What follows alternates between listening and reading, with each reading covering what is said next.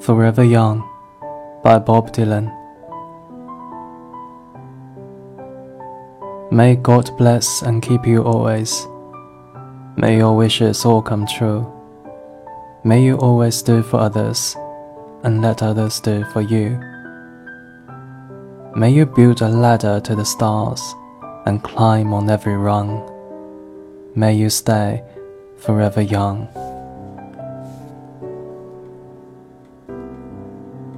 May you grow up to be righteous. May you grow up to be true. May you always know the truth and see the light surrounding you. May you always be courageous. Stand upright and be strong. May you stay forever young.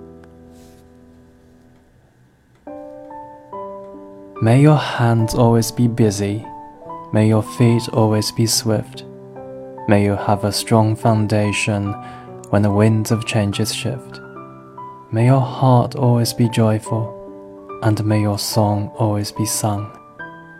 May you stay forever young.